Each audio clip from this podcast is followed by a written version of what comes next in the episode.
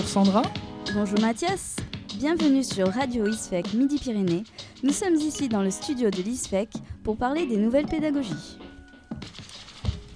Alors, en premier, nous allons recevoir euh, Hélène et Laura. Hélène et Laura, euh, de quoi est-ce que vous allez nous parler aujourd'hui?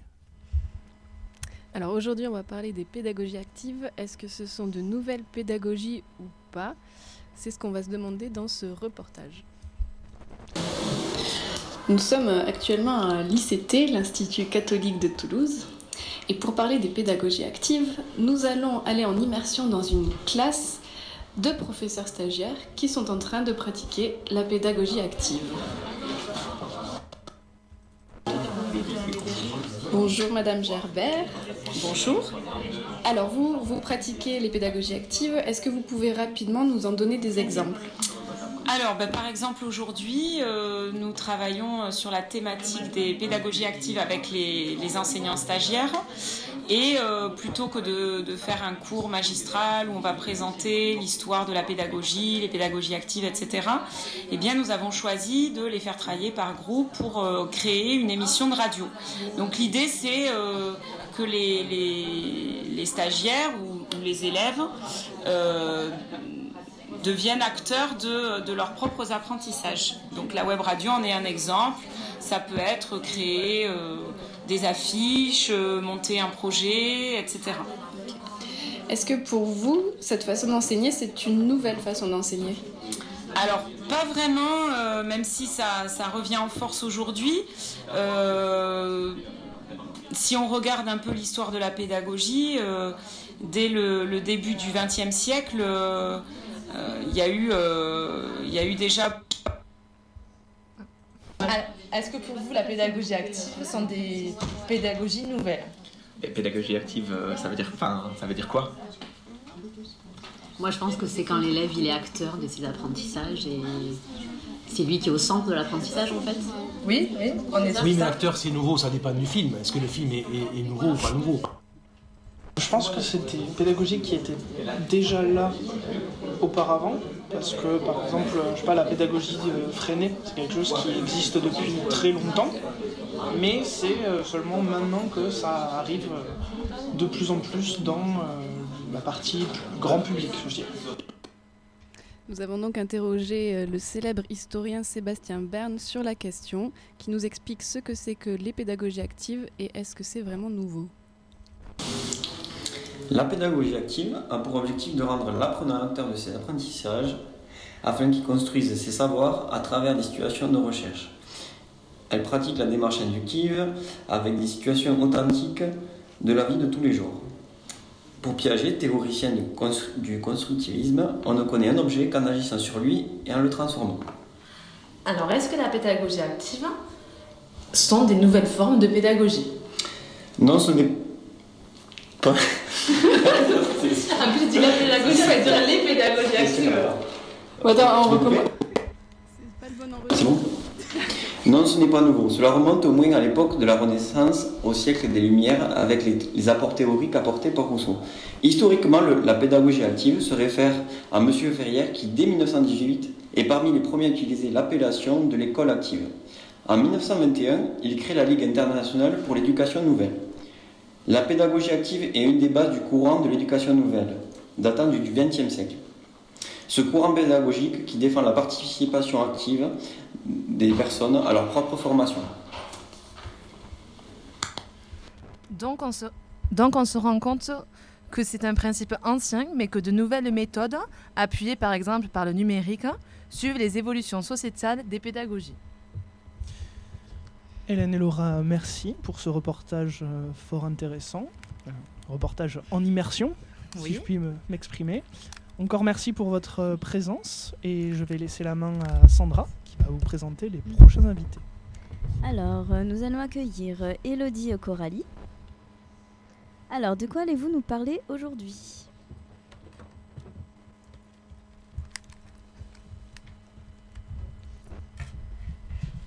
Alors, aujourd'hui, on va présenter rapidement euh, par rapport toujours aux nouvelles pédagogies.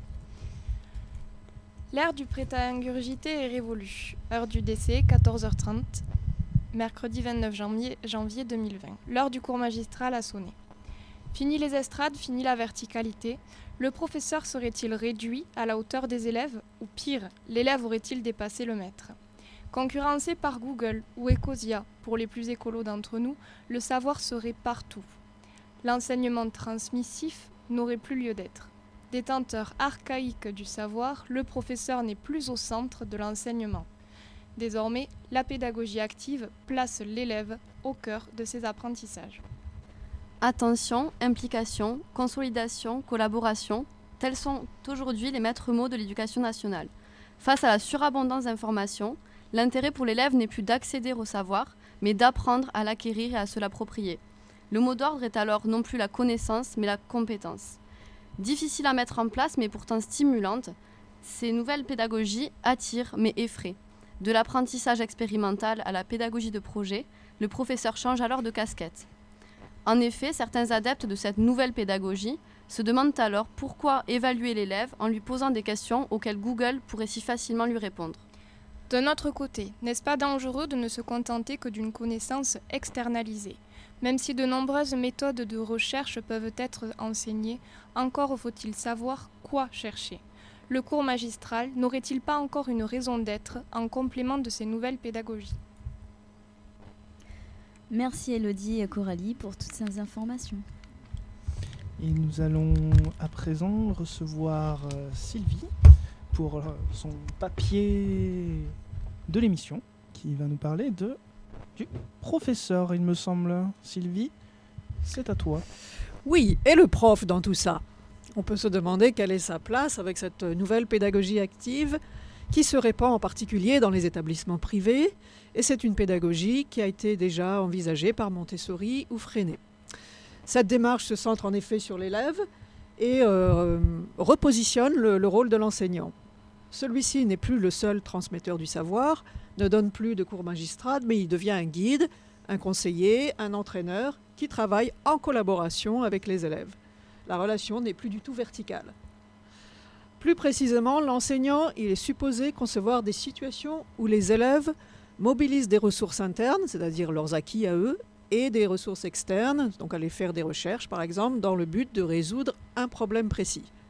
Ce changement de paradigme entraîne une modification dans le travail de l'enseignant. Il va devoir préparer, présenter en amont les objectifs, les critères d'évaluation, le volume de travail à fournir et les résultats attendus. Avec cette démarche, les élèves feront l'expérience d'un processus qui donnera plus de sens à leur savoir et les motivera sans doute davantage. L'enseignant va devoir aussi respecter les différents rythmes des élèves en anticipant sur les questions éventuelles de, des groupes. Euh, c'est une, euh, une, démarche qui est centrée sur la personne et ce type de pédagogie entraîne forcément la mise en place d'une différenciation pédagogique. Même si cette nouvelle approche est déjà en place dans les pays scandinaves, elle a du mal à s'installer en France pour plusieurs raisons. Ça, exige un changement de mentalité quant au rôle de l'enseignant, et l'enseignant n'est pas forcément d'accord avec cette perte relative de contrôle et de son statut. Le manque de formation dans le domaine, il n'y a pas beaucoup de formateurs pour la pédagogie active. Les attentes de l'éducation nationale, qui, euh, au niveau des programmes euh, scolaires, les horaires, et enfin, euh, l'apprentissage du travail collaboratif qui n'est pas encore euh, un réflexe chez la plupart des enseignants. Je terminerai avec une citation de Charlot, pas Charlot, euh, Charlot, mais B. Charlot. Le rôle de l'enseignant n'est pas d'enseigner, son rôle fondamental, c'est que les élèves apprennent. Ce n'est pas la même chose. Merci. Merci Sylvie pour ce papier, ma foi, fort intéressant. Alors maintenant, nous allons parler de la classe inversée, un des moyens de pratiquer la pédagogie active. Alors pour cela, nous allons accueillir Mélissa Chandry, Chandry journaliste pour la revue Aimer l'école. Mélissa, c'est à vous. Alors, bonjour à tous. Merci de m'accueillir dans votre émission de radio. Euh, alors effectivement, aujourd'hui, euh, je vais vous parler de la classe inversée, plus précisément comment ça se passe et, qu'est-ce que c'est. Donc, euh, alors il s'agit plutôt davantage d'une philosophie de travail plutôt que d'une méthode à proprement parler. Donc le principe, c'est que les élèves reçoivent des cours sous forme de ressources en ligne, hein, chez eux, à la maison, donc des vidéos, des articles ou des quiz à réaliser. Euh, qui vont pouvoir regarder à la place des devoirs, exercices qui est normalement fait à la maison. Donc le travail de la classe aujourd'hui est fait à la maison et les devoirs de la maison sont faits en classe. Donc concrètement, comment ça se passe? Donc, euh, comme je vous l'ai dit à la maison, l'enseignant dépose une capsule, donc euh, le plus souvent sur l'ENT ou sur une classe un espace de travail collaboratif. Il peut joindre des vidéos, des documents que les élèves doivent regarder chez eux. Et ensuite en classe, le professeur fait un bref récapitulatif de la leçon et les élèves se regroupent en atelier pour mettre en pratique les notions autour d'activités de groupe, de devoirs, d'un travail souvent par groupe d'élèves en îlot. Et voilà. Et du coup, euh, donc en classe, hein, on travaille euh, surtout, donc euh, on peut travailler, les élèves réalisent des cartes mentales en groupe. Ils peuvent travailler sur les ordinateurs, sur des écrans tactiles pour aussi avoir accès à toutes, toutes les ressources qu'ils ont eues chez eux et qui n'ont pas forcément eu le temps de regarder. Et à la fin de la leçon, les élèves réalisent des cartes mentales, des représentations schématiques pour faire aussi un bilan de tout ce qui a été vu. Donc ensuite, on peut s'interroger sur les avantages et les inconvénients de la classe inversée. Donc déjà, les avantages euh, qu'on voit, c'est que, euh,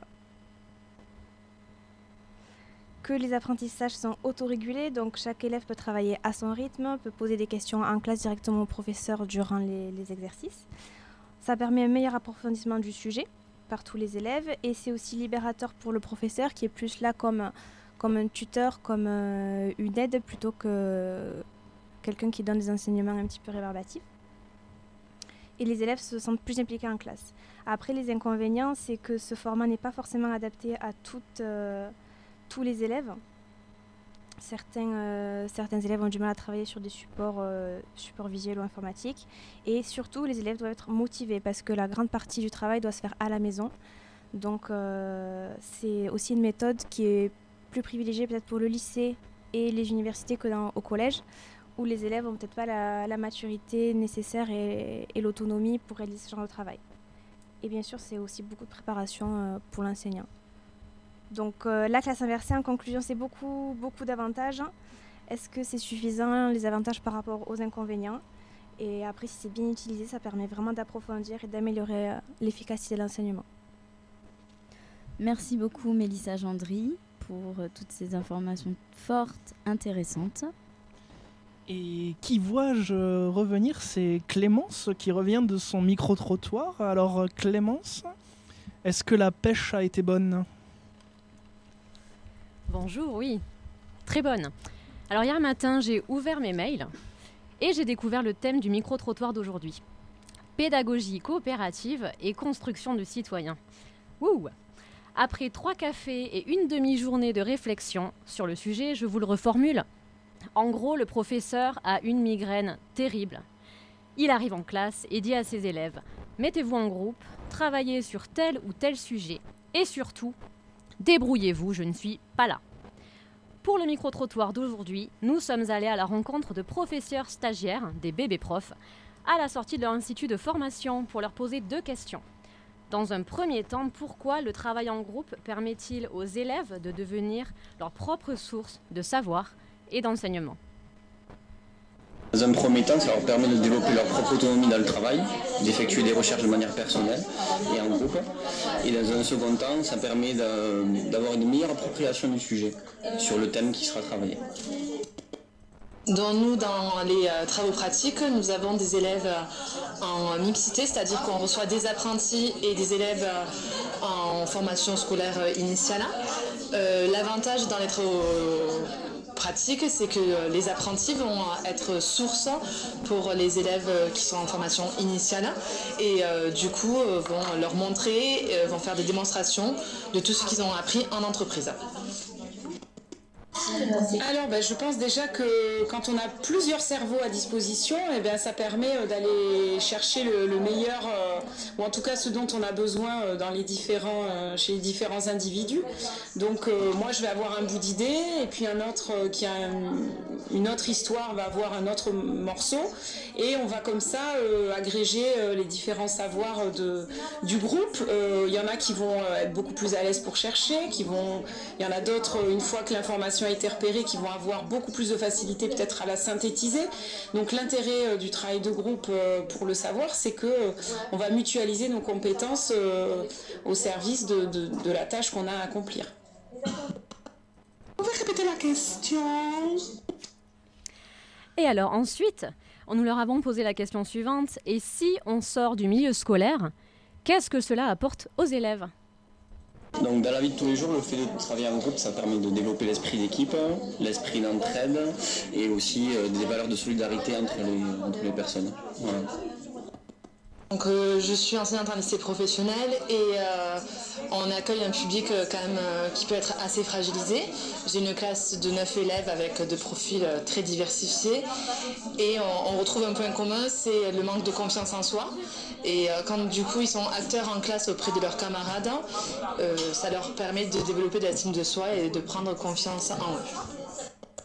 On dit souvent qu'il y a un décalage entre le milieu scolaire et le milieu professionnel et euh, une partie peut vient peut-être du fait qu'à l'école généralement c'est un petit peu chacun pour soi alors que dans le milieu professionnel on est amené à développer euh, des compétences euh,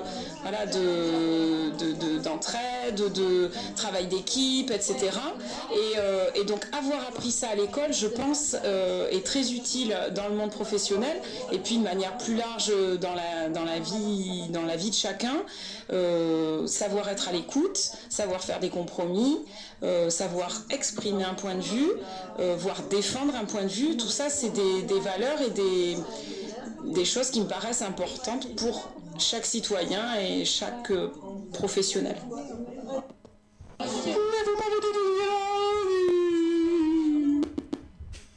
Alors voilà, donc chacun se fera sa propre idée. Nous sommes un peu plus avancés sur la vision des enseignants concernant la pédagogie coopérative et la construction du citoyen. À la semaine prochaine. Merci Clémence, la pêche a été très bonne euh, de ce que je vois. Nous allons nous retrouver rapidement après une petite page de réclame.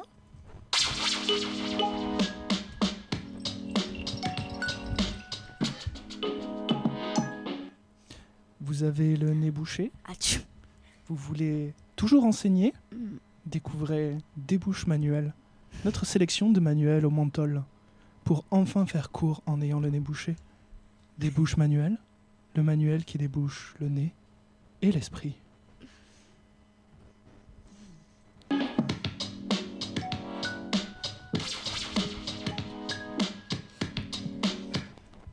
Alors, voici venu le temps de la chronique de Ben, qui a lieu tous les mercredis après-midi euh, à 15h05 précise. Bonjour Ben. Bonjour tout le monde. Merci de m'accueillir dans votre radio ICT.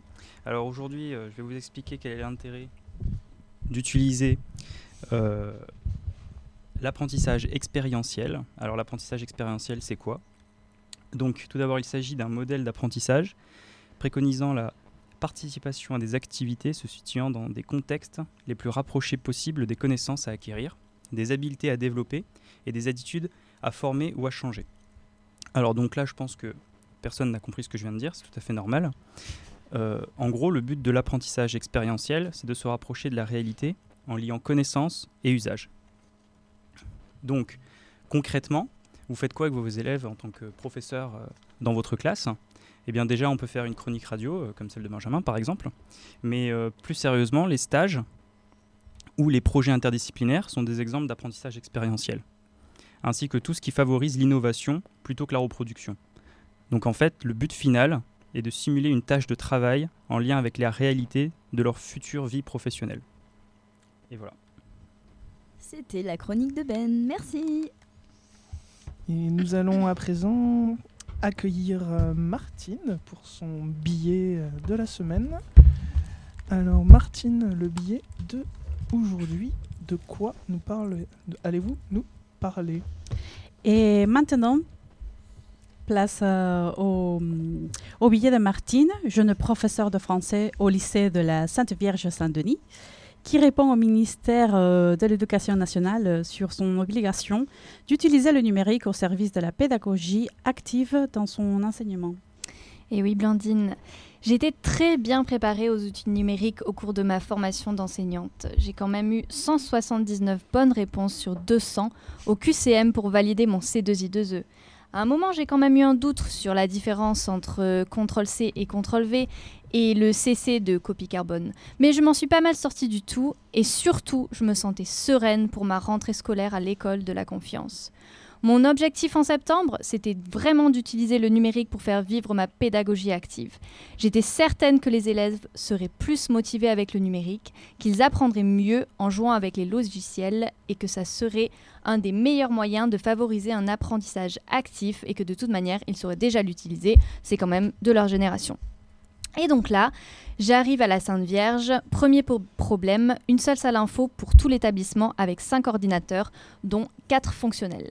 Mais je ne me décourage pas et lance une première activité avec du numérique en utilisant un nouveau logiciel ultra sophistiqué pour un apprentissage actif des élèves sur le passé simple en français. Les élèves étaient ultra motivés. Finalement, les élèves ont passé une heure à jouer avec le logiciel et moi une heure à essayer de leur expliquer son fonctionnement. Pourtant, les élèves m'ont assuré avoir adoré ce cours. Après cette première expérience, je me suis dit qu'il fallait que l'outil numérique soit facile d'utilisation pour que les apprentissages scolaires restent au cœur de la séance. Et numérique ne rime pas forcément avec apprentissage. Il faut bien que ça reste un outil au service de l'apprentissage et non une fin en soi.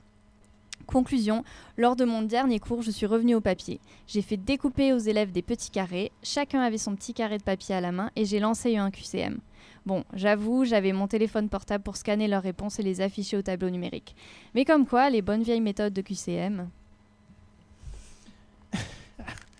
Alors Martine, euh, merci pour votre euh, billet. Peut-être euh, bientôt un nouveau challenge avec la plateforme Pix qui pourra vous lancer pour améliorer vos réponses au C2I2E. On l'espère, on l'espère. Sandra, quel est notre euh, prochain invité? Alors, ben, pour finir, nous allons retrouver Esther qui va nous faire le portrait de Jean Menu au sujet des Serious Games.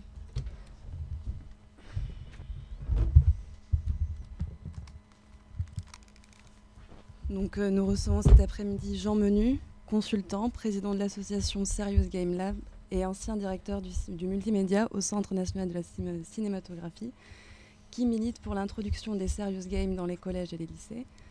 Ces jeux sérieux, connus du grand public depuis les années 2000, suscitent en effet de plus en plus l'intérêt des enseignants qui n'hésitent plus à lancer leurs élèves dans des activités ludiques qui les rendent acteurs de leurs apprentissages. Monsieur Menu, bonjour. Pourriez-vous tout d'abord résumer pour nos auditeurs le principe d'un serious game? Bonjour. Un serious game, je dirais que ça consiste à réaliser euh, une activité qui combine une intention sérieuse avec un ressort ludique. Constatez-vous un changement d'état d'esprit de la part des enseignants vis-à-vis de cet outil fondé sur le jeu, alors que leur métier consiste plutôt à mettre les élèves au travail? Il est vrai que les jeux sérieux sont dans l'air du temps euh, depuis les années, euh, depuis les années 2000. Euh, concernant l'éducation, il me semble que c'est le marché d'avenir du jeu sérieux, hérité du, du jeu ludo-éducatif des, des, années 80. Euh, mais dans les classes, ils, se heurtent, comme vous le rappeliez, euh, aux, mêmes questions, euh, aux, mêmes résistances qu'il y a 30 ans. Remarquez-vous cependant une incidence positive sur les apprentissages des élèves? Plusieurs travaux sont en cours sur ce sujet. une étude notamment a été menée sur les élèves décrocheurs qui quittent le système scolaire sans qualification et les résultats sont plutôt prometteurs. Nous observons également que les Serious Games développent des capacités d'entraide, notamment quand il s'agit de, de jeux collaboratif, à condition toutefois euh, que l'enseignant accepte de, changer sa posture. Certaines disciplines sont-elles plus concernées que d'autres? Euh, les disciplines les plus concernées sont effectivement les sciences et les mathématiques. Cependant, ce type de jeu est particulièrement adapté pour l'éducation à l'environnement ou encore à l'écologie, notamment en classe de géographie sur la gestion des risques. Merci Monsieur Menu de nous avoir éclairé sur l'intégration des Serious Games à l'univers scolaire qui a tout à gagner à renouveler ses pratiques. Merci, Esther, merci Jean-Menu. Je voudrais m'excuser auprès de nos auditeurs, mais il nous reste encore des intervenants à accueillir.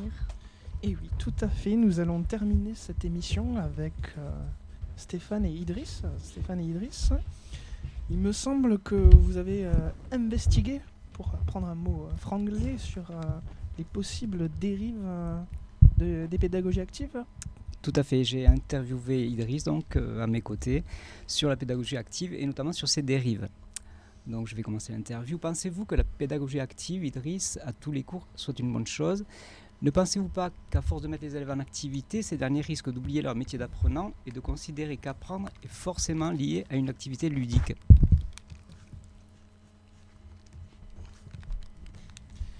Alors, vous ne nous voyez pas, c'est normal, mais Ah. nous avons un petit problème Petit technique. bug technique. D'accord.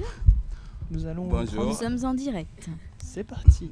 Ah, Alors, euh, rendre euh, l'élève act- actif, certes, mais cela ne suffit pas. On peut être actif sans rien apprendre. Il ne suffit donc pas de, rendre les élèves actifs en multipliant les projets, les, les situations, les incitations, les sollicitations de l'environnement.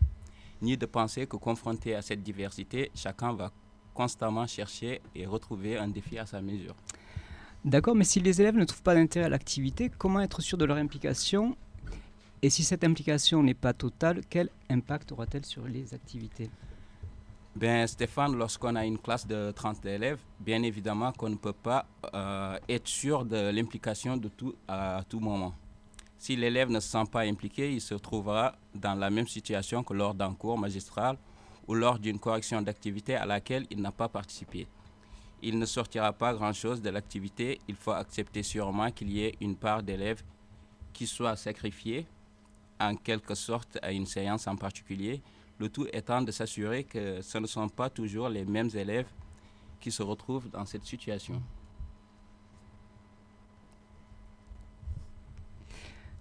Pour la mettre en place, jusqu'à quel point devons-nous connaître nos élèves?